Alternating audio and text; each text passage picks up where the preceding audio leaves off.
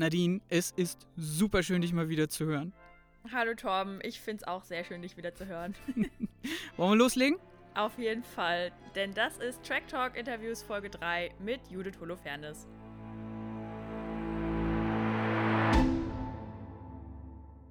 Hallo und herzlich willkommen. Schön, dass ihr heute wieder dabei seid bei einer neuen Folge Let's Talk About Tracks in der Interview-Edition. Äh, aber an der Stelle erstmal, hallo lieber Torben, wie geht's dir und was macht das Leben? Hallo Nadine. Ähm, das Leben ist super. Ich habe Urlaub. Ich habe viel Zeit für neue Playlists. Und äh, ja, auch von mir ein ganz herzliches Willkommen an alle Zuhörerinnen und Zuhörer bei dieser neuen Folge von den Track Talk Interviews. Nadine, wie geht's dir denn? Mir geht's super, alles äh, fantastisch, denn heute haben wir einen Podcast mit einer Künstlerin, die ich sehr äh, zu schätzen weiß, Judith Holofernes, finde ich super toll. Ähm, wir haben mit ihr über ihre Erfahrung als Solokünstlerin gesprochen und wie ähm, es so klappt, wenn man unabhängig ähm, nicht mehr mit Management oder einem Label im Nacken mit Patreon arbeitet und sich darüber zu finanzieren. Was das genau ist, erklären wir später nochmal genauer. Und außerdem haben wir auch teilweise mit ihr über die Zeit bei Wir sind Helden gesprochen. Ähm, natürlich sieht es heute ganz anders aus, äh, weil Corona im Moment natürlich auch immer noch unser aller Leben ein bisschen einschränkt. Ähm, mhm. Ja, und natürlich auch der künstlerische Part sich da ein bisschen verändert. Naja, klingt auf jeden Fall nach einer ganzen Menge und nach ein paar ganz schön dicken Brettern, die du da gebohrt hast. Mhm. Das Interview hast du dieses Mal geführt, ist jetzt auch schon ein paar Wochen her, aber mega, dass das geklappt hat. Voll schön. Ja, total. Also ich habe mich auch mega gefreut, ähm, weil ich mit Wir sind Helden mehr oder weniger groß geworden bin. Äh, also für mich hat das auch emotional einen relativ äh, hohen Stellenwert. Mhm. Aber was verbindest du denn mit Wir sind Helden? Äh, Wir sind Helden, das ist für mich vor allem irgendwie eine Band, die wegen der Musikvideos in Erinnerung geblieben ist, weil die yeah. irgendwie zu einer Zeit erfolgreich waren als Musikvideos und Viva und MTV und Viva Plus und solche Sachen irgendwie noch total präsent waren. Und mhm. dieses Video zu äh, Bitte gib mir nur ein Wort, das, wo sie diese Papierschilder äh, wo denn der Text, der Songtext drauf stand, irgendwie mal passend rückwärts und vorwärts so abgespielt haben. Yeah. Äh, das ist mir irgendwie immer noch total in Erinnerung. Außerdem so Sachen wie von hier an blind, wo alles irgendwie in diesem Tim und Struppig Comic-Look war. Ja. Ähm, und natürlich Denkmal, weil es in diesem VHS-mäßigen Look mit den Bildern von einer der größeren Touren von denen war und das natürlich mhm. auch einfach ein tierischer Hit war zu der Zeit. Gleichzeitig war das aber eben auch eine deutsche Pop-Rock-Band, die irgendwie um die Nullerjahre erfolgreich war die ist aber, also die waren irgendwie zwischen den ganzen Julis und Silbermonds sind die für mich immer noch so ein bisschen herausgestochen. Also die haben das irgendwie durch ihre Texte und oder den Sound geschafft, sich da abzusetzen. Und ja, das lag dann wahrscheinlich äh, oder ziemlich sicherlich sogar auch äh, an der Frontfrau, an äh, Judith Holofernes, die die Texte da präsentiert hat. Ja, auf jeden Fall. Also ich finde auch, dass äh, Wir sind Helden nochmal eine ganz andere Kategorie war als ähm, die anderen deutschen Bands, die zu der Zeit so hochgekocht sind. Ähm, für mich persönlich war Wir sind Helden so mit einer der ersten Bands, die ich wirklich intensiv gehört habe. Ähm, das hat mich echt sehr stark geprägt, gerade als das Album Die Reklamation 2003 rauskam. Da war ich halt zwölf, muss man sich mal vorstellen. Ähm, und bei all den rebellischen Phasen, über die ich ja auch schon berichtet habe im Podcast, die ich so hatte, wenn es um Musik ging, ähm, bei Wir sind Helden haben meine Schwester, meine Mutter und ich gleichermaßen äh, einen Konsens gehabt und konnten das auch easy im Auto hören und mochten das alle total gerne. Ähm, ja, also das fing an, wie gesagt, 2003 mit dem ersten Album und auch das zweite Album von Hier an Blind mochten wir alle super gerne. Ähm, genau, ich hatte auch äh, damals das Wir sind Heldenbuch, das sich nannte Informationen zu Touren und anderen Einzelteilen. War auch sehr nett gemacht mit äh, netten Bildern zwischendrin. Ähm, ja, an sich was ich bei Wesen Helden sehr zu schätzen weiß, ist, dass die Texte extrem sensibel sind und sehr fein geschrieben. Ich kann heute noch super viele Sachen auswendig und die treffen mich immer direkt ins Herz. Ich kann mich auch noch erinnern, eine Freundin von mir hat mal gesagt, dass sie ihr Testament schon geschrieben hat und dass sie möchte, dass, äh, wenn die Leute rausgehen, dass da ein Elefant für dich gespielt wird. Und also Gott, das oh klingt Gott. alles, das klingt alles super schwer und pathetisch ja. so, ne? Ähm, ist nicht immer so. Es gibt auch durchaus Sachen, die ein bisschen leichter sind. Aber es ist doch schon so, dass Helden so eine Tiefe hatten, ähm, die man auch schon in seinen jungen Teenagerjahren gut greifen konnte und verstehen konnte. Ähm, und ja, nach wie vor super Band.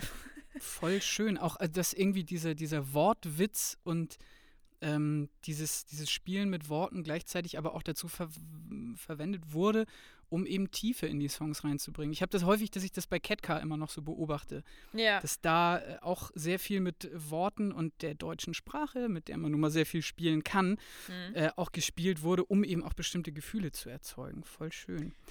Ich, das ist tatsächlich eine super Analogie, Torben. Äh, so, ich konnte ja nie irgendwie deine Liebe für Cat Car nachvollziehen. Ich war ja nicht so der Fan, aber ich höre bei dir dasselbe raus äh, an Gefühlen, wenn ich auch mal an die alten Folgen denke, wenn du über Cat Car sprichst und wenn ich an Wesen Helden denke. Deswegen, mhm. ja, ähm, ich kann das, äh, ich kann das gar nicht beschreiben, aber wie gesagt, bei Wir sind Helden, bei den Texten da, ähm, das berührt mich halt nach wie vor total stark und äh, drückt auch die eine oder andere Träne ab und zu raus, ähm, aber nicht nur ausschließlich. Und bevor wir jetzt allzu schwer werden, lass uns doch noch mal über ein paar andere Sachen sprechen. Ja, genau. Was war denn sonst musikalisch noch los? Bei dir oder allgemein? Ja, also, ähm, wir alle äh, sind ja im Moment in Konzertabstinenz. Kein Festival findet statt, äh, zu dem wir direkt hingehen können. Ähm, und ich vermisse tatsächlich Konzerte und Festivals doch ein bisschen doller, als ich dachte. Also ich muss dazu sagen, die Dichte an Konzerten hat sich, wohl Konzerte nicht, aber Festivals hat eh abgenommen über die Jahre bei mir. Aber kürzlich schaute ich auf mein Instagram-Profil und sah eine Ankündigung für ein Konzert namens Wiedervereinigung 2. Und wer da gespielt hat, war äh, Casper, äh, KZ und Kraftklub, beziehungsweise für die wurden Karten angeboten. Damit verbunden kein Datum. Man weiß nicht, wann das Konzert stattfinden wird. Ähm, man konnte aber schon Tickets kaufen, denn diese drei Bands äh, haben sich quasi es zum Ziel gemacht, dass sobald das Gesundheitsamt in Berlin wieder Freigabe gibt, dass sie ein Konzert spielen werden. Und das ist halt der absolute Oberkracher für mich. Ne? Also wie oft ich, glaube ich, schon Casper und KZ und Kraftklub auch im Podcast hier genannt habe, kann man gar nicht mehr zählen. Also ich direkt Tickets gekauft und auch welche bekommen. Das Ding war aber nach zwei Stunden auch schon ausverkauft. Deswegen, ich bin sehr gespannt und freue mich, meine Corona-Konzertabstinenz dann äh, mit diesem Kracher durchbrechen zu können. Ja. ja, das klingt auf jeden Fall nach einem derben Abend. Also weil die drei ja einfach eh alle live definitiv eine Bank sind und dann so eine Kombination, das da bin ich mal sehr gespannt. Ja, musst du dann, musst du dann live schalten, wenn es losgeht. Ja, natürlich weiß halt auch niemand, wann das Ganze stattfinden wird. Hm. Nichtsdestotrotz, so mir ist es egal, wann es ist. Ähm, die, die Gelder, die da geflossen sind, also die Einnahmen, gehen halt direkt an Crewmitglieder, ähm, die ja gerade nichts verdienen, wo wir auch beispielsweise letztens drüber gesprochen haben im äh, Kontext zu OK Kid. Ne? Ähm, mhm. Und dementsprechend ist das Ganze natürlich auch für eine gute Sache und das muss echt eine große Halle sein, die da gefüllt worden ist. Mhm. Ähm, weil, ja, also für die die drei Bands, ich kann mir jetzt nicht vorstellen, dass die in der Columbia-Halle ähm, auftreten. Plus, man hat halt wirklich auch Karten für den Rang bekommen. Also es muss einfach ah, was ja, Größeres okay. sein. Ja. ja. Wir ja. sind gespannt. Ich mhm. habe meiner Konzertabstinenz so gefrönt, dass ich mit meiner Freundin quasi einen privaten Rammstein-Konzertabend gemacht habe. Wir hatten ja nice. Tickets für die Show, die jetzt äh, Anfang Juli über die Bühne gegangen wäre hier in Hamburg. Ähm, nun wurde das Ganze um ein Jahr verschoben, ist auch voll okay, kann man mit leben. Aber äh, ja, es war dann doch irgendwie so, dass wir irgendwie eine Alternative wollten und dann habe ich nochmal die Tiefen des Internets durchforstet und äh, eine Aufnahme dieses legendären Auftritts von Rammstein 2005 im Amphitheater im französischen Nîmes gefunden. Ja. Wunderschönes Set, was sie da gespielt haben. Tolle Show. Es ist auch muss man sagen, ein bisschen ruhiger gefilmt, das Ganze, mhm. als bei den neueren Konzertmitschnitten. Also es gibt ja auch jetzt von 2017 war das, glaube ich, ein Konzertfilm Rammstein Live in Paris, wo auch der, der Jonas Oerkelund Regie geführt hat. Und Mama mia, das ist so schnell geschnitten, da kommst du mit dem Gucken gar nicht hinterher. Also ich, ich, natürlich ist es eine Kunstform, aber ich hätte so gerne auch zwischendurch einfach mal die komplette Bühne gesehen, weil das ist ja das, was die Rammstein-Auftritte so toll macht, dass man ja. dieses wahnsinnige Bühnenbild in seiner Gesamtheit auch mal genießen kann. Naja, wir haben uns auf jeden Fall äh, hier auf die Couch gesetzt, äh, die Anlage voll aufgedreht und ich habe dann irgendwie noch so getan, als ob ich zwischendurch immer zum Bierstand gegangen bin. Das war dann unser Kühlschrank. so haben wir uns da so ein bisschen das, das Open-Air-Feeling nach Hause geholt. Ja. Generell muss man ja sagen, dass das Festival-Feeling im Moment eigentlich nur zu Hause stattfinden kann. Ich hatte mir da die letzten Wochen äh, Streams angeguckt vom Hurricane, ältere Auftritte, das Melt-Festival.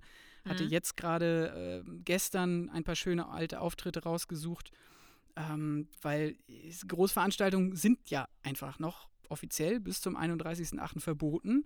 Ja. Auch wenn die Meldungen kamen, dass es immer Lockerungen geben soll in den einzelnen Bundesländern. Die gibt es auch. Das Problem ist nur, dass sie unter sehr strengen Auflagen stattfinden. Also als ich zuerst gelesen habe, Hamburg erlaubt Großveranstaltungen mit 1000 Leuten, dachte ich so, wuhu, jetzt geht's wieder richtig los.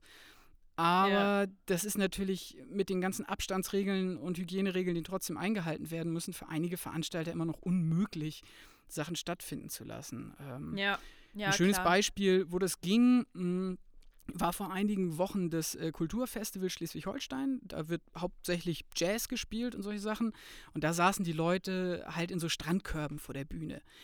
Das sah ganz muckelig aus, aber das kannst du halt nicht machen, wenn du vorne irgendwie so eine Post-Hardcore-Band spielen hast. Das wirkt dann einfach nicht.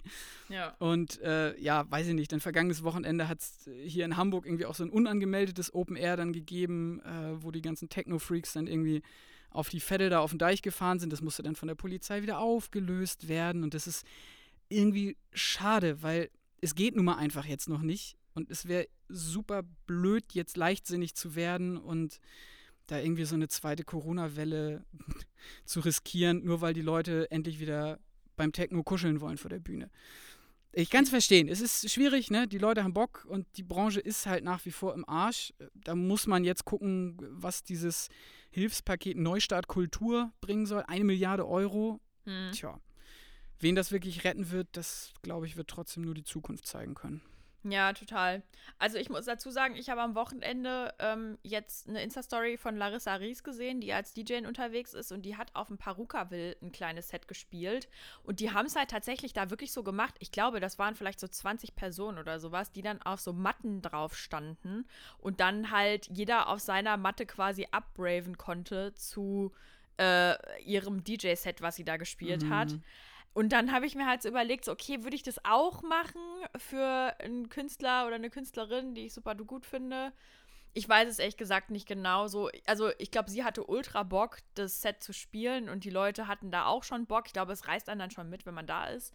Aber es ist halt einfach ein ganz anderes Gefühl natürlich, als wenn du ähm, vor einer pickepackevollen Bühne stehst.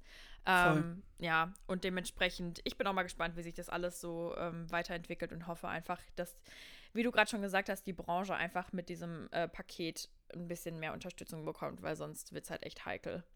Jo. Ja, Großveranstaltung. Ich bin auf jeden Fall gespannt, wie sich das weiterentwickelt. Ähm, aktuell können wir aber jetzt erstmal nur mit dem arbeiten, was wir haben. Zum Beispiel Interviews mit Judith Holofernes. ähm, deswegen würde ich sagen, steigen wir an der Stelle doch einfach auch mal ein äh, zu Judith und ihrem Werdegang. Äh, Torben, vielleicht hast du dazu was zu sagen. Ja, natürlich. Äh, das ist jetzt das erste Mal in der Track Talk Interviews-Reihe, wo wir nicht rückgreifen, äh, nicht zurückgreifen können auf ein bereits äh, geführtes Gespräch, in dem Wikipedia-Torben vorgekommen ist. Deswegen kriegt ihr jetzt Wikipedia-Torben zu Judith Holofernes hier direkt live auf die Ohren und ganz frisch. Ja. Judith Holofernes, geboren 1976 in West-Berlin als Judith Hollfelder von der Tann. Hoi, Ähm, sie hat mit 14 angefangen, als Straßenmusikerin Geld zu verdienen. Nach erfolgreichem Studienabbruch kam dann der Durchbruch mit Wir sind Helden im Jahr 2003 mit dem Song Guten Tag. Dann sausteile Karriere in Deutschland, teilweise auch erfolgreich im Ausland. Frankreich und Japan sind da sogar dabei. Mhm. Zwischendurch heiraten dann noch Holofernes und der Drummer der Band, Sebastian Roy. Die haben jetzt mittlerweile zwei Kinder. 2012 dann das vorläufige Ende von Wir sind Helden. Kleiner Funfact an der Stelle: Holofernes und Roy sind beides Buddhisten und haben 2008 auch den Dalai Lama getroffen. Oha. Seit dem Ende der Band macht Holofernes solo weiter. Es sind bisher zwei Alben rausgekommen, eins 2014, eins 2017.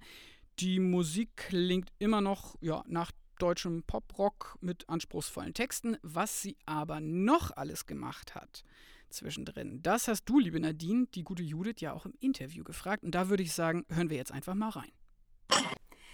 Also, mir geht es erstaunlich blendend, nicht durchgängig, weil ich natürlich irgendwie äh, menschlich bin und äh, Corona mich auch beunruhigt und so. Aber mir geht es erstaunlich blendend dadurch, dass ich sehr viel Kunst vor mich hin kunste, im mhm. engeren Sinne schreibe Und ähm, mir geht es sehr gut dadurch, dass ich vor fünf Monaten mein komplettes äh, künstlerisches Tun verlagert habe zu Patreon, also weg mhm. sozusagen von konventionellen Musikvermarktungssystemen.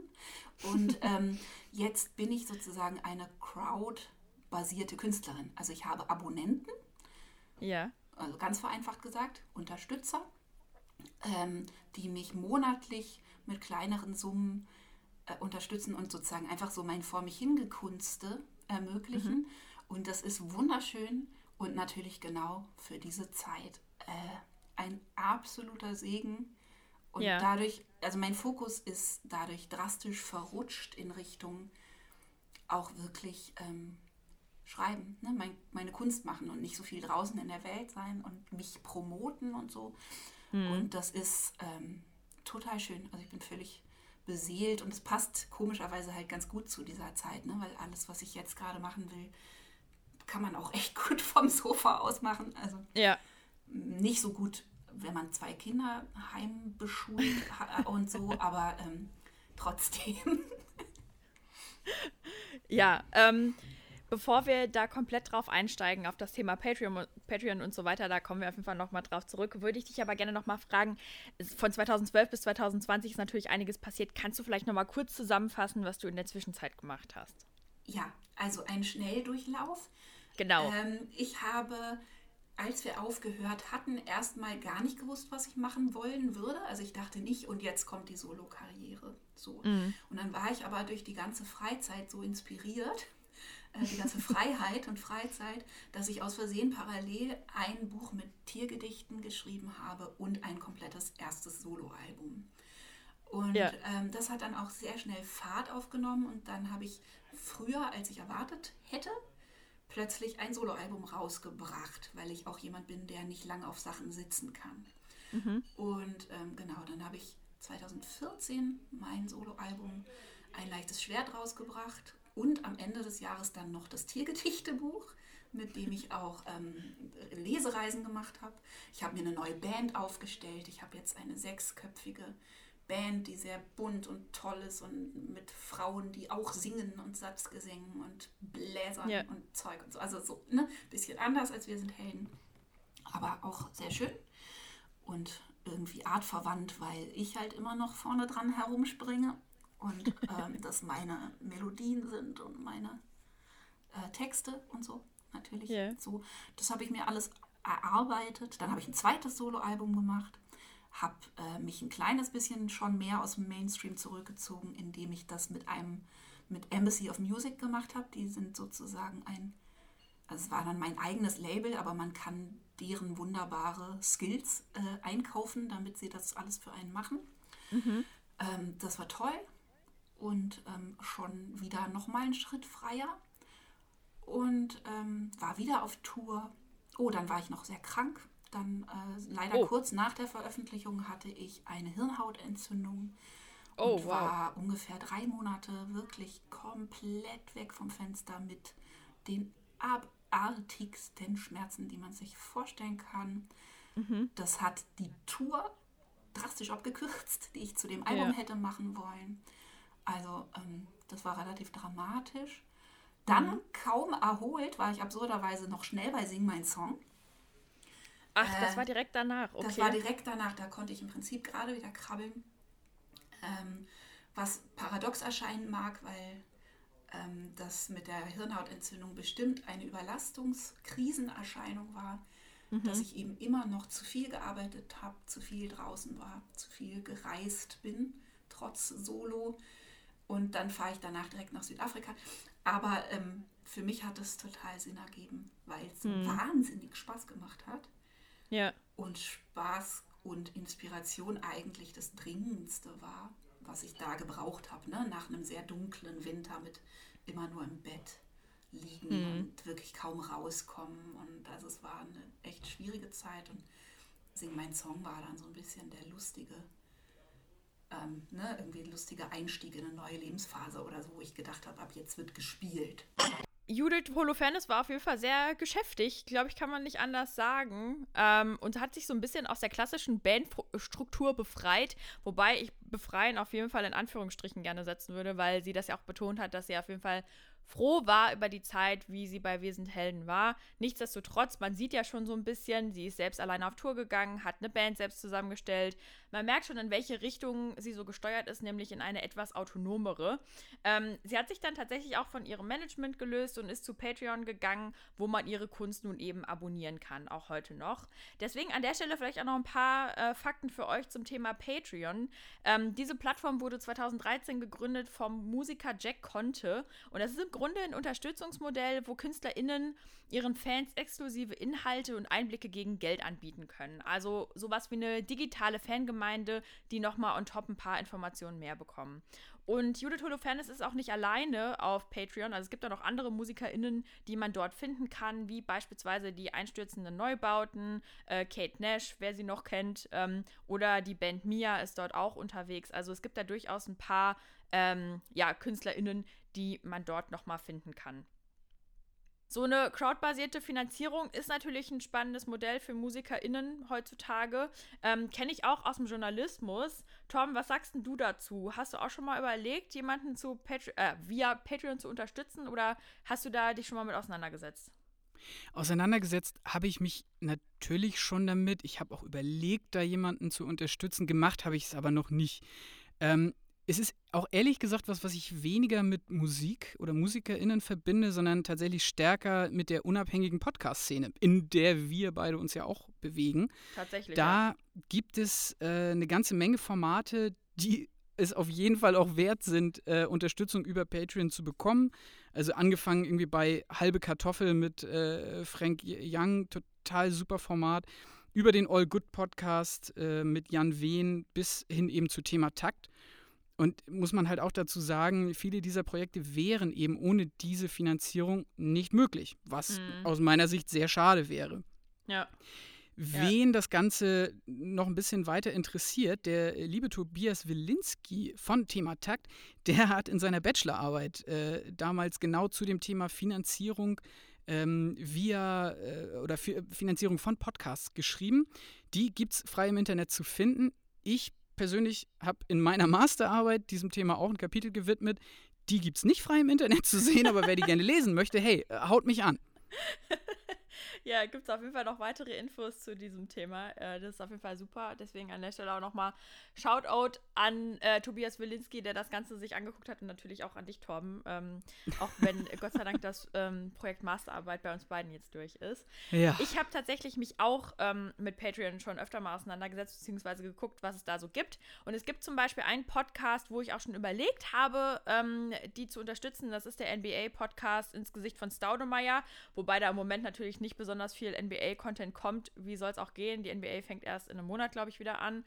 Ähm, nichtsdestotrotz äh, fand ich da die Fangemeinde irgendwie so cool, dass ich überlegt habe, okay, irgendwie drei Euro im Monat könnte ich theoretisch aufwenden.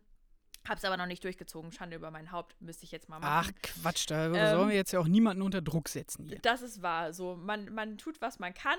Ähm, Judith ist, wie wir schon gesagt haben, ebenfalls mittlerweile bei Patreon anzufinden und wir haben darüber gesprochen, wie ihre Arbeit auf der Plattform so aussieht.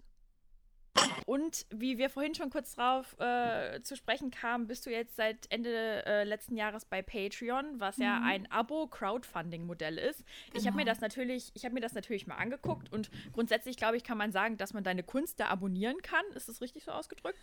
Ja, genau. Also manchmal, genau. ich sage manchmal Abo als Kurzfassung, Unterstützung trifft es natürlich irgendwie noch besser, weil es ja. natürlich viel mehr Emo ist als hm, ja, ja, klar. Abo jetzt so wäre. Und die Leute, also es ist eher so eine Art, ähm, fast wie Werkstatt.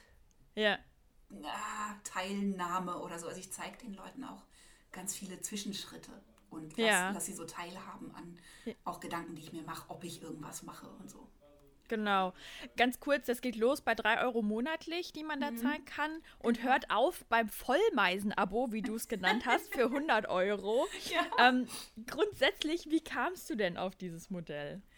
Ähm, ich kam auf das Modell, also ich, ich hatte lange schon heftige Sympathien für Crowdfunding. Ja. und habe mich immer abschrecken lassen von der sehr wahren Aussage, dass ich eh schon immer an der Grenze der Überforderung äh, laboriere und ein Crowdfunding auch ein großer Akt ist. Ne? Also mit viel Aufregung verbunden und es kann schief gehen und dann muss man das ganze Geld zurückzahlen. Und im Prinzip ist man damit auch ein Jahr beschäftigt, ne? mit einem groß angelegten Crowdfunding für ein Album zum Beispiel. Mhm. Und dann habe ich ähm, vor ungefähr sechs Jahren das Buch gelesen und den TED Talk gesehen von Amanda Palmer, die mhm. ursprünglich bei den Dresden Dolls war. Daher kennen ja. sie manche Leute. Und die inzwischen aber eben dieses auch Bestseller-Buch geschrieben hat über Crowd-basiert sein, sagen wir mal, an sich. Mhm. Und die so mein großer, meine große Heldin wurde, also in Harry Potter Nerd Terms äh, mein Patronus. Und ähm, die ist dann von Kickstarter zu Patreon gewechselt. Und dadurch habe ich dieses Prinzip kennengelernt und habe gedacht, krass, das ist genau das. Ne? Das fällt genau in die Lücke, wie ich immer gedacht habe, es muss doch was anderes geben. So, ne? Es mhm. muss doch was geben, was eben genau das ermöglicht, nämlich so ein heiteres vor sich hingekunste. Nicht immer mit diesen großen Mammutprojekten und all der Aufregung, sondern ich möchte ja, dass das einfach mein Leben ist. Ich möchte das immer machen. Und ich möchte auch nicht alle, also ich möchte auch nicht immer vier Monate Kunst machen und dann anderthalb Jahre diese Kunst in der Gegend rumtragen und promoten. So. Ne? Mhm. Ne? Und so ist halt das konventionelle Musikbusiness aber ausgelegt, ne? dass der Fokus unheimlich darauf ist, wahnsinnig randomisiert an alle Leute dauernd alles ran zu kommunizieren. Und das hat mir total gefallen, ne? dass ich gedacht habe, ah, da gibt es was, da geht es irgendwie um die Tiefe der Fanbeziehung und um die Qualität, so, ne? Nicht um Likes und irgendwie so nebenbeiges Dulden von deiner Musik. so. Hm. Äh, wie das halt jetzt irgendwie mit Streaming und so ja eher ist. Also das ähm, befeuert ja nicht gerade die Innigkeit der Verbindung, die man mit der Musik von Leuten eingeht oder mit der Kunst. Hm. Jetzt machst du das ja schon seit November. Ähm, wie läuft es denn aktuell? Total geil. ich höre die Freude.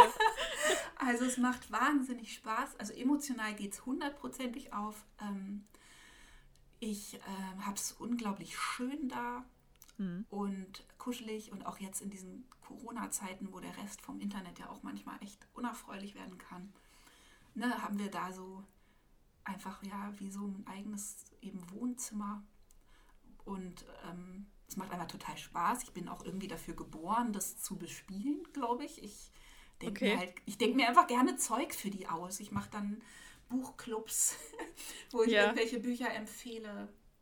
Und ich mache eben meine Podcasts, wo ich mit anderen Künstlern übers Kunstmachen rede. Sehr mhm. nerdig. Ähm, und dann mache ich aber auch Frage-Podcasts nur für meine Patrons mhm. wo ich dann aus meinem Fenster gucke und welche Fragen beantworte. Es ist einfach sehr, sehr kuschelig.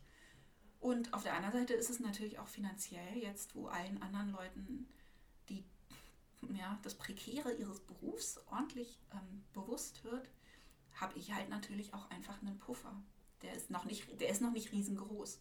Mhm. Also ich kann jetzt über Patreon meine laufenden Kosten decken.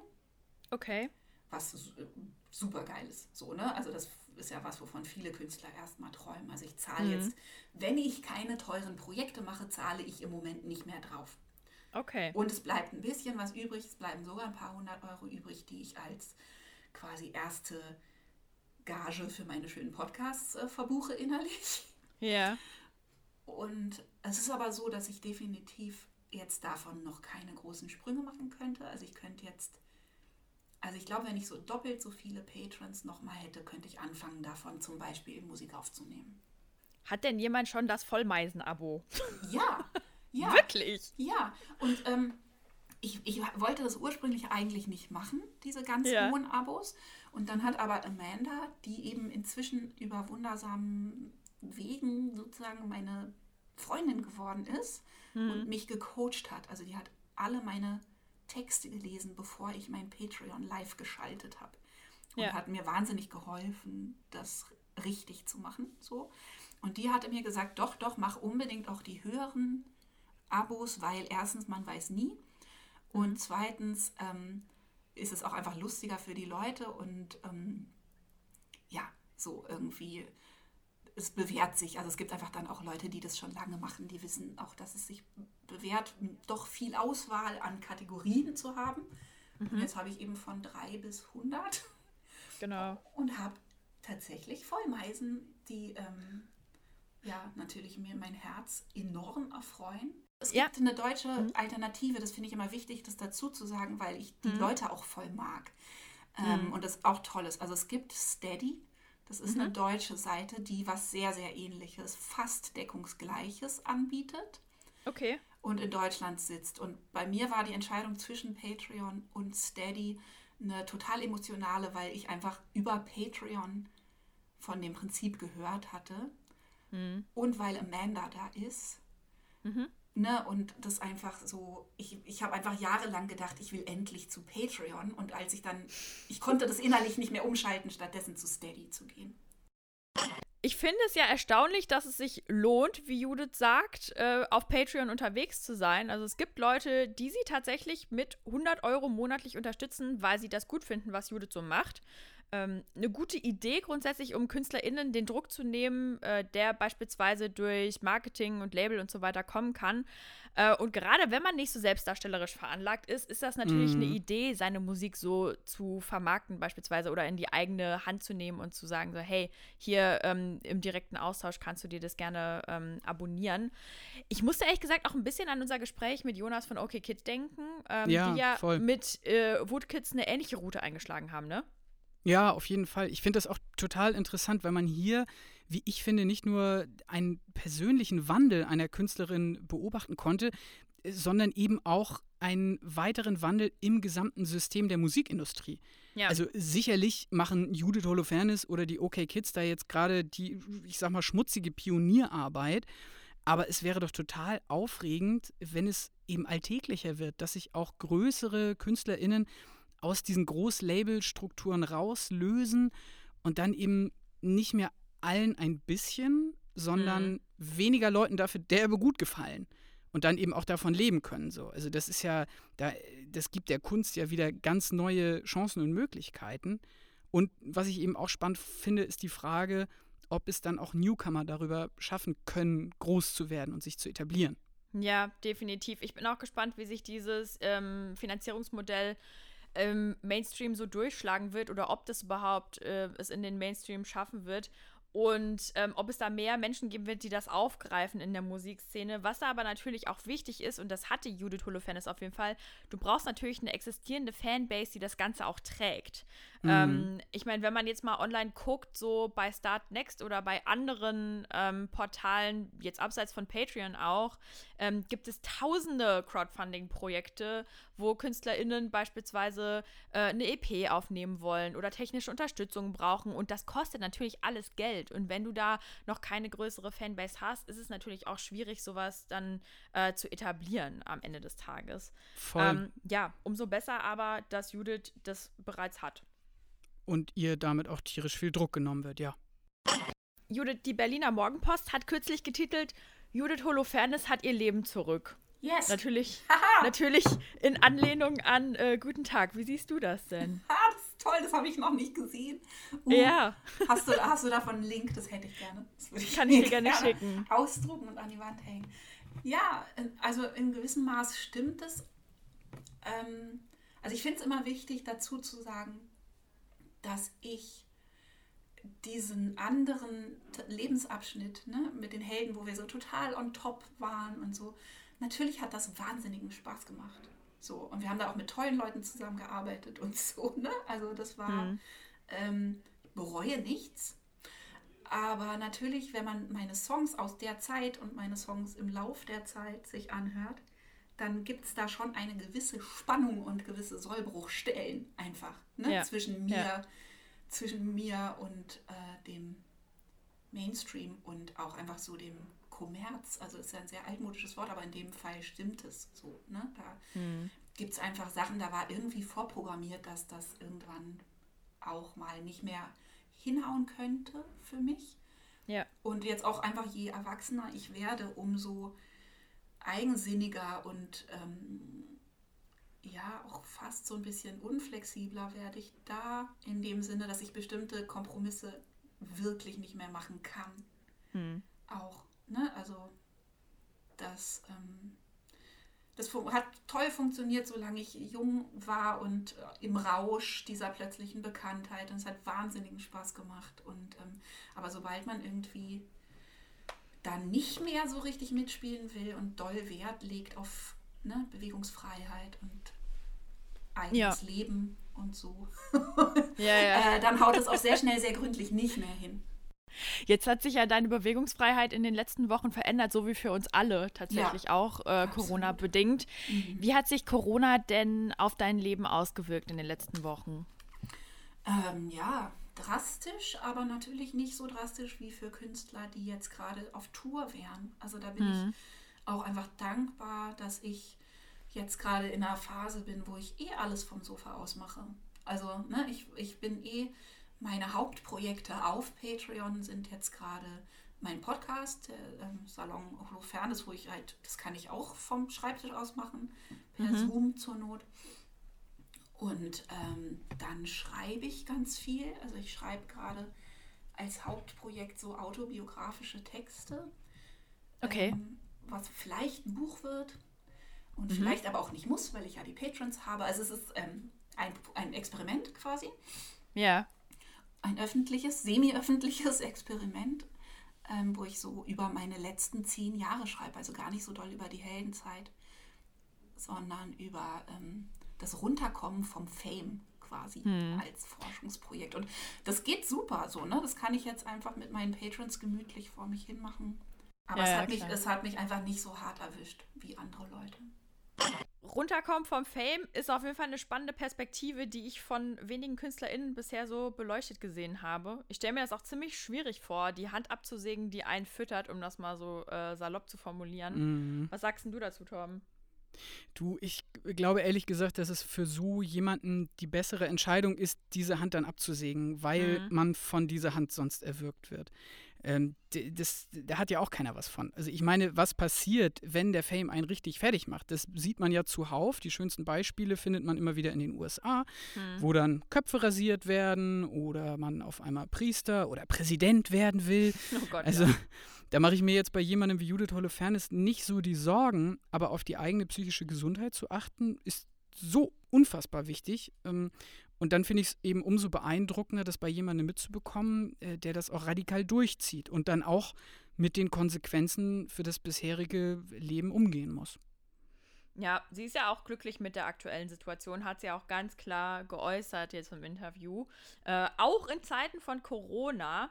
Was sie sonst noch so in der Heimquarantäne gemacht hat, erzählt sie uns jetzt. Ja, was wahrscheinlich dann auch durch dein, deine Umstellung auf Patreon natürlich dann super hilfreich war, ne? Total. Ähm, ja. Würdest du sagen, dass das dein neues Corona-Hobby ist? Also das, was während der Corona-Zeit quasi sich dazu entwickelt hat, äh, dass du das gerne machst? Oder gibt es da vielleicht noch was anderes? Also das auf jeden Fall ist mein Corona-Hobby.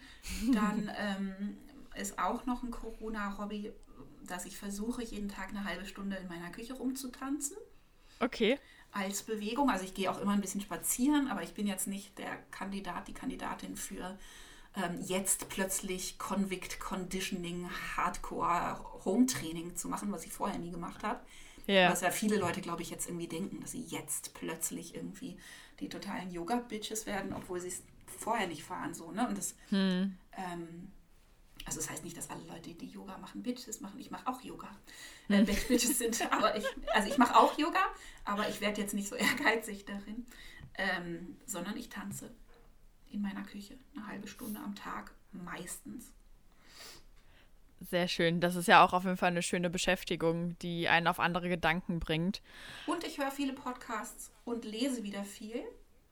Ähm, am, Anfang konnte ich das, am Anfang konnte ich das nicht. Also das finde ich auch interessant, oder? Also so die ersten vier Wochen hm. von dem Ganzen hatte ich das Gefühl, war ich irgendwie im Kopf so besetzt und auch gar nicht so bewusst, aber es ging einfach nicht. Ich konnte mich auf nichts irgendwie länger konzentrieren und mhm. musste die ganze Zeit im Internet gucken, was wieder wer gesagt hat und wie es in wo läuft und war einfach wahnsinnig gebunden. Und jetzt, so seit vier Wochen, habe ich das Gefühl, dass ich wieder zum Beispiel einen Podcast von vorne bis hinten hören kann.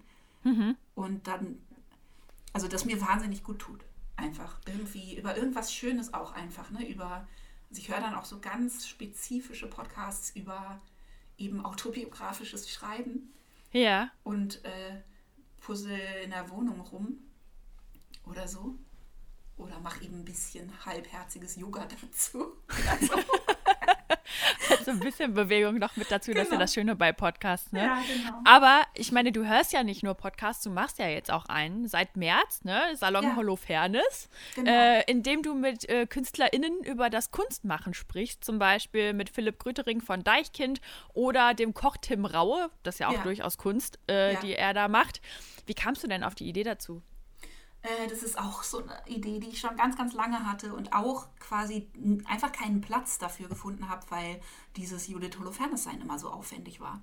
Ne? Mhm. Also weil ich einfach für so, so quasi Herzensprojekte nie die Zeit gefunden habe. Und damit bin ich jetzt relativ spät dran mit meinem Podcast, also voll in die Stampede reingekommen leider.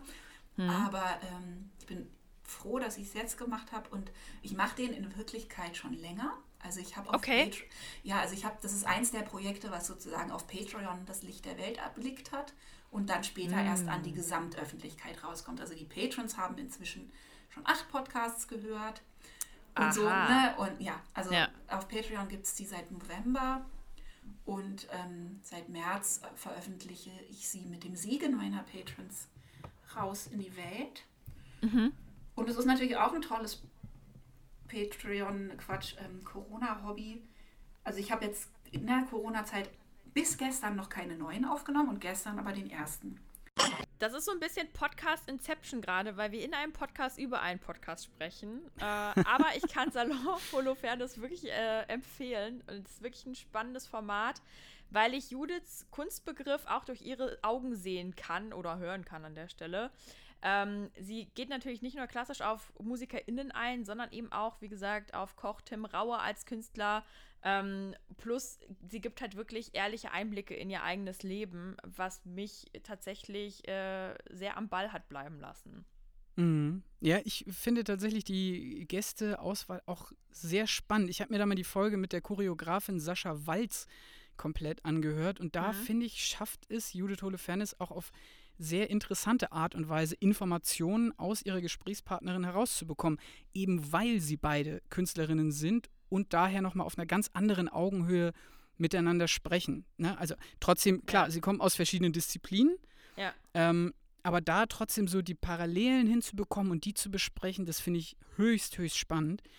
Was ich allerdings nicht empfehlen kann bei diesem Podcast, ist den vorm zu Bett gehen zu hören weil Judiths Stimme ist nun mal arg beruhigend und äh, ja, da bin ich zumindest irgendwann dann sehr schnell weggepennt. Tagsüber geht das total gut, da entschleunigt das super, aber beim Schlafengehen äh, kann ich nicht empfehlen.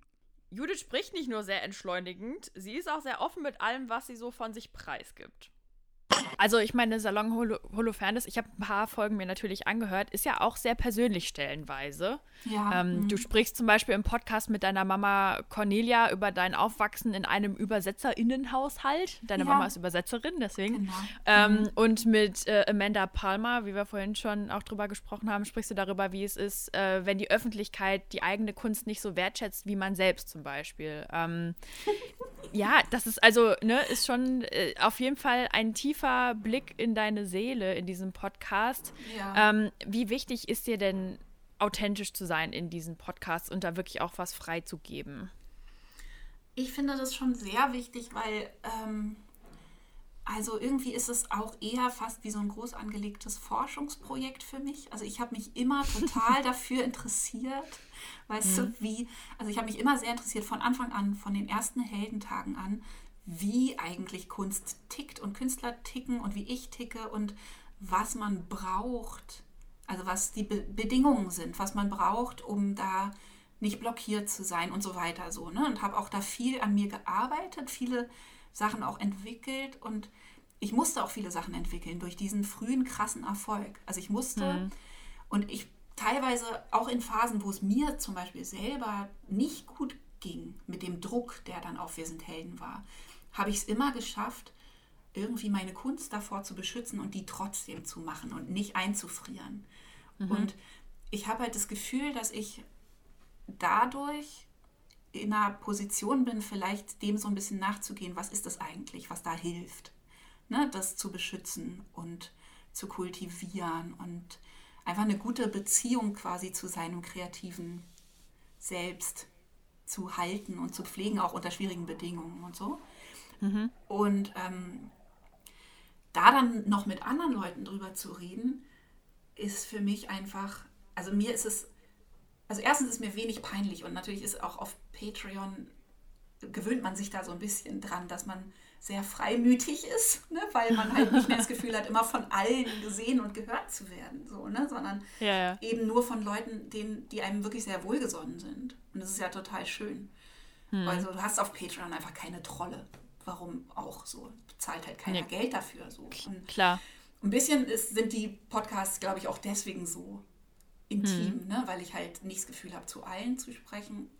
Und aber auch, weil mir das wichtig ist, weil ich wirklich was rausfinden möchte. Und auch weitergeben möchte. Also ich meine, ich mache das jetzt seit 20 Jahren und bei allem, was daran für mich sehr schwierig war, irgendwie bin ich immer sehr produktiv gewesen. Mhm. Also ich habe einfach wenig Blockaden, dass mal gar nichts geht oder so. Und dem so ein bisschen auf die Spur zu kommen und dass andere Leute davon auch profitieren können. Und das Tolle ist halt, je anderer die Kunst ist, die dir mein Gegenüber macht, ne? Mhm. umso mehr kommt man, habe ich das Gefühl, so Mustern auf die Spur wie Kunst an sich funktioniert. Also wenn ich da mit jemandem spreche, der eben auch eindeutig Künstler ist, wie Tim Raue, ja. aber was macht, was ich überhaupt nicht verstehe, weil ich überhaupt nicht kochen kann. Ne? Und ähm, zu viel zu ungeduldig bin und keine Ahnung, so, ne? Dann zu merken, wie ähnlich sich das doch ist und wo es sich aber unterscheidet und was für Hindernisse bei jedem auftauchen. So, ne? Also jeder mhm. hat irgendwie ein paar, ein paar Fragen kommen eigentlich in fast jedem Künstlerleben irgendwann auf. Ja, wie wir es gerade schon gesagt haben, alle zwei Wochen der Podcast, eventuell eine Autobiografie. Aber welche Pläne hast du denn noch für die nächste Zeit? Also ich habe einen äh, Zukunftsplan, der musikalischer Natur ist und von dem ich auch sehr hoffe, dass er über Patreon funktionieren wird. Und zwar mhm. habe ich ein Projekt, das ich seit 15 Jahren machen will, und das aber ein absolutes Himmelfahrtskommando ist finanziell. Wow. Äh, äh, total. und was mir auch zu Recht alle bisher ausgeredet haben. Und ja. zwar möchte ich meine Lieblingssongs ins Deutsche übersetzen. Bin ich nicht die Erste, okay. die das macht. So, ja. Aber also ich möchte meine Lieblingssongs ins Deutsche übersetzen und eigentlich ein Album draus machen. Wobei jetzt, wo ich das über Patreon mache, das Schöne auch ist, da kann ich dann halt einfach immer mal einen hochstellen, wenn er fertig hm. ist.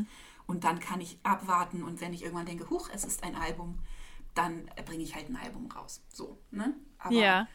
das ist mein nächstes großes Ziel und das ist wirklich was, was ohne Crowdfunding überhaupt nicht funktionieren würde, weil ja. eben, also es kostet genauso viel wie ein normales Album aufzunehmen man verdient aber berechenbarerweise so gut wie kein Geld damit.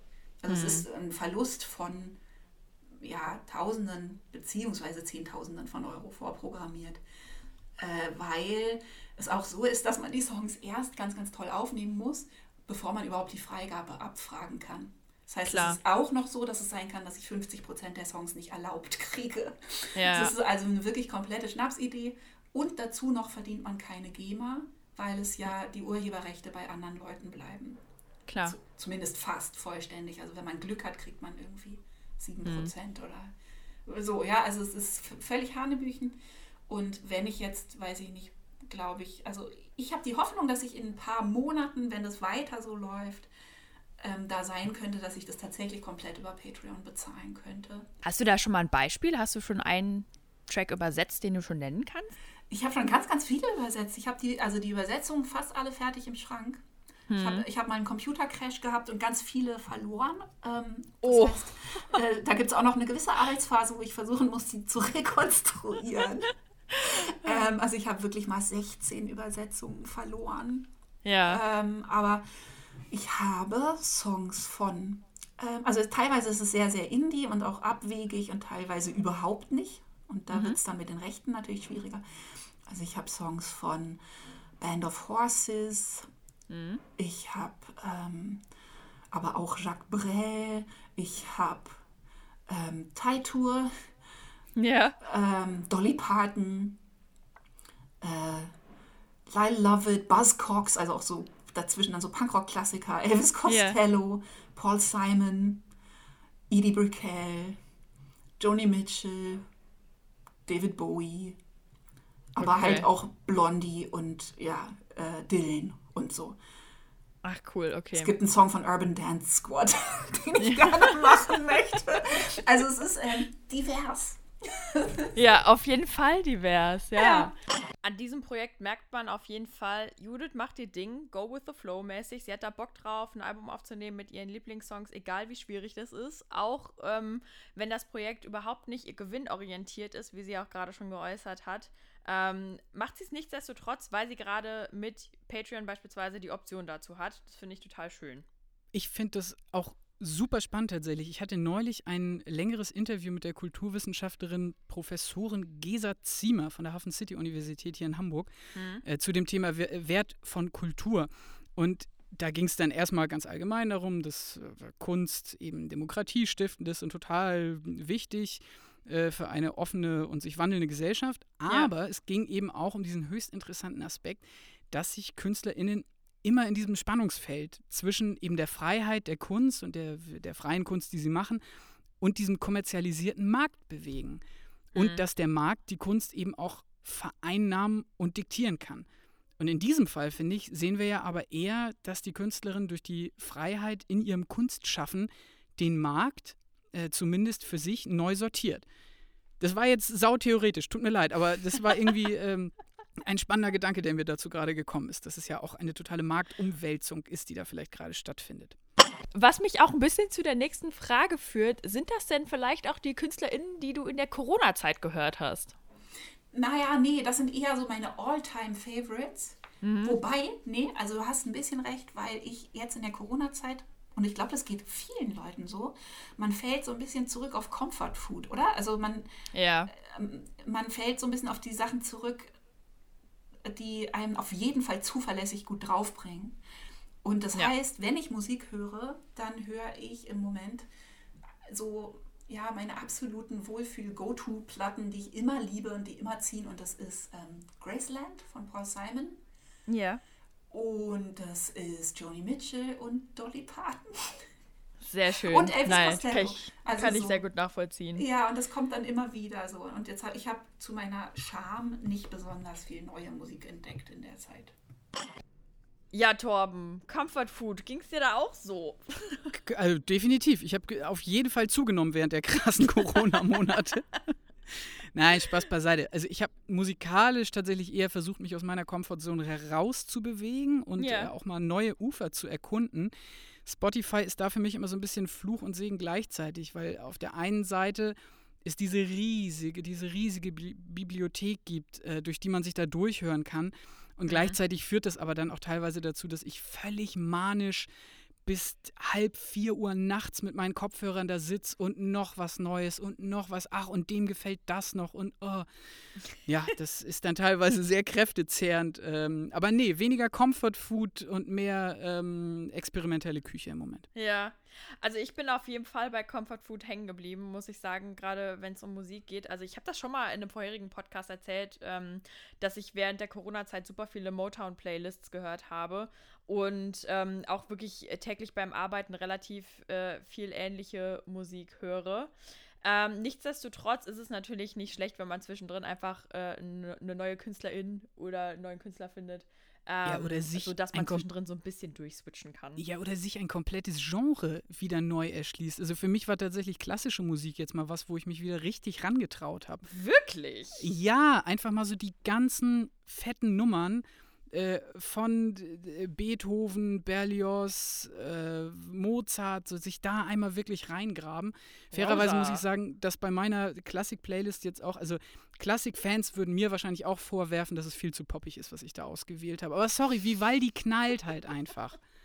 Meine Güte. Ja. Ja, also wie gesagt, ich finde, Hauptsache, man findet was, was einen bewegt und wenn das in dem Moment eben was ist, was man schon äh, auf längere Zeit auch gehört hat, dann bitte, dann ist es so. Judith, vielen, vielen Dank fürs Gespräch. Schön. Ich habe noch eine letzte Frage, ja. die wir auch immer im Podcast äh, stellen. Und zwar, was hast du denn heute vor zehn Jahren gehört? Das war 2010. Wow. Uh, ja, beschämenderweise wahrscheinlich das Gleiche. Äh, ah, witzig. Also vor ja, 2010, also da waren wir noch mit den Helden unterwegs. Mhm. da kam Bring mich nach Hause raus. Genau, da kam Bring mich mhm. nach Hause raus. Und in der Zeit, also ein bisschen früher, hat sich meine ältere, weiter zurückreichende Liebe zu Alternative Country gerade massiv durchgesetzt. Okay. Was tatsächlich was ist, was man auch der Bring mich nach Hause ein bisschen anhört, aber natürlich nicht so doll wie meiner ersten Soloplatte dann danach. Ja. Weil, also bei den Helden hat unheimlich vieles Platz gehabt. Also man mhm. kann jetzt eigentlich nicht sagen, dass es eine Band war, wo irgendwas nicht ging, so ja. ne, musikalisch. Aber so meine Liebe für Country, die, mit der war ich dann doch relativ alleine. 2010 habe ich Slits gehört und aber auch Dolly Parton. Was eine Liebe ist, mit der ich ziemlich alleine dastand. Und ähm, Lyle Lovett, Towns Van Zandt, Lucinda Williams. So, ja. ja. Das war's dann auch mit dem Interview äh, mit Judith Holofernes. Nochmal herzlichen Dank. Äh, es hat uns sehr gefreut, dass sie Lust hatte, mit uns zu sprechen. Und jetzt würde ich sagen, kommen wir zum wirklich letzten Teil des Podcasts, nämlich unser heute vor zehn Jahren, Torben. Ja, voll gut. Auch äh, von mir nochmal vielen Dank, Judith Holofernes. Das heute vor zehn Jahren hat sich in dieser Folge als äußerst tricky erwiesen, weil irgendwie bei jo. denen KünstlerInnen, die wir super finden, hat es irgendwie 2010 auch eine Art Sommerpause gegeben. Da war irgendwie im Monat Juli war nicht wirklich viel Spannendes dabei. Deswegen bin ich jetzt bei meiner Recherche einfach mal in den Oktober gesprungen und habe da das wunderschöne Album Come Around Sundown von den Kings of Leon aus dem Plattensch äh, Plattenschrank rausgezogen. Ich, ich, ich finde es toll. Es ist ein schönes Album, es sind große Hits drauf. Radioactive war, glaube ich, damals der Radio-Hit. Pyro ist aber auch toll. Pony Up. Das sind so Sachen, da, da fand ich, dass der Sound, der ja so ein bisschen auch wieder ein bisschen verträumt war und aber irgendwie sehr warm auch gleichzeitig, der hat super zu dem Cover gepasst. Ja. Weil das irgendwie auch so eine Palme war und so ein orangener Sonnenuntergang. Das war irgendwie sehr schön. Ja, so Tracks mit einem Sepia-Filter so ungefähr, ne? Ja, genau. Es ist alles äh, sehr warm und äh, ich will nicht sagen kuschelig, nicht wie vorm Kamin, sondern irgendwie die Szene passt schon ganz gut. Man sieht da so eine Palme und Wasser äh, auf dem Cover. Wobei wir beide ja auch gerade schon drüber gesprochen haben, äh, vorab im Vorgespräch, dass ähm, das nicht unser Lieblingsalbum ist von Kings of Leon. Nee, das stimmt. Das und stimmt. Da, da, muss ich, muss, muss ich wirklich sagen, bin ich äh, Popschwein durch und durch. äh, ich will die Only by the Night.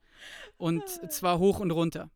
Ja, ja, und ich habe nämlich gesagt, äh, dass ich auf jeden Fall äh, Typ Because of the Times bin, also der Vorgänger zu Only by the Night. Ja, und das total gerne mag. Ähm, nichtsdestotrotz ist Only by the Night immer noch eine super Platte.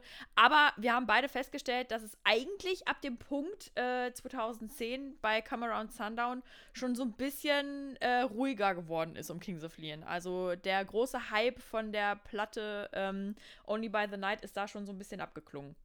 Voll. Und ja. leider muss man echt sagen, auf den letzten beiden Alben war relativ viel belangloses Zeug mit drauf.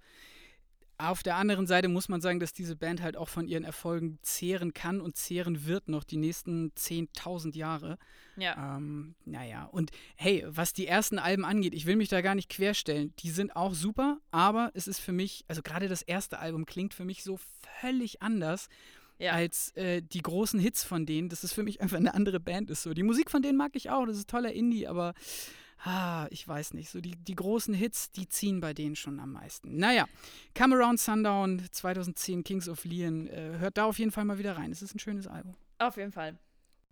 Und ein Ding, was ich jetzt noch ergänzen will, äh, was am 27. August rauskam, äh, was nur ein einzelner Song war, aber der äh, gerade in Deutschland einfach prägend war für das Jahr 2010, ist Nein Mann von Laserkraft 3D. Oh Gott, ey. Das ist schon Nein, so Mann, her. ich ja. will noch nicht. Es, furchtbar. es lief auf jeder beschissenen Party, auf jedem Dorffest. Ja. Es gab dieses bekloppte Video mit diesem Schwarzlichteffekt. Ähm, und äh, da muss man schon sagen, es war wirklich stilprägend und man hatte auch ein Stück 2010 mitbekommen, spätestens als denn die Line kommt mit, oh, lass uns los, der DJ spielt nicht mal mehr was von David Guetta. Also das, ja, fand ich war ein Beispiel, was nochmal sehr schön das Jahr 2010 auch einfängt. Definitiv. Und was ja auch irgendwie ganz interessant daran ist, das war ja so eine Selfmade Production, die so schnell, schnell äh, rausgeballert worden ist und dann wirklich äh, die Charts gestürmt hat. Und heutzutage hat sich das eigentlich eher so zur Regel ähm, gemacht. Also das gibt es ja heute viel häufiger, dass Menschen in ihrem Kinderzimmer Tracks produzieren und damit dann so Voll. richtige Chartsbanger raushauen. Und damals war das halt noch undenkbar eigentlich. Ne? So was, Oder, die hatten kein Label, die haben ja. das selber zusammengemischt. So, ja. Ja, oder Milky Chance, die halt einfach ihr komplettes erstes Album irgendwie bei der Mutter im Keller aufgenommen haben und damit dann ja. aber um die ganze Welt getourt sind. Zu Recht, das ist ein tolles Album. Ja, definitiv. Ah. Ja. Für mich heißt es jetzt aber, glaube ich, eher, ja, Mann, ich will jetzt gehen, denn das soll das Ende von dieser Let's Talk About Tracks Folge sein. Äh, Nadine, vielen Dank dafür. Sehr gerne. Danke, Torben. Es war mir wie immer ein inneres Blumenpflücken. Äh, bevor ich euch aber jetzt alle entlasse, nochmal kurz der Servicehinweis an der Stelle. Ähm, wenn ihr mögt, äh, schreibt uns gerne auf Instagram. Da sind wir zu finden unter Let's Talk About Tracks. Wir haben auch einen Twitter-Account, da findet ihr uns unter Podcast. Und ansonsten freuen wir uns natürlich immer über Bewertungen bei iTunes. Es äh, war wie immer fantastisch. Ähm, ja, mich mit dir auszutauschen, Torben, weil leider kann ich mich ja noch nicht austauschen mit den Menschen, die den Podcast hören. aber, das stimmt, aber äh, trotzdem äh, vielen Dank, dass ihr alle zugehört habt und bis zum genau. Ende dran geblieben seid. Ähm, das war Track Talk Interviews Folge 3 mit Judith Holofernes. Äh, vielen Dank. Hau rein, Nadine. Danke, macht's gut, ciao.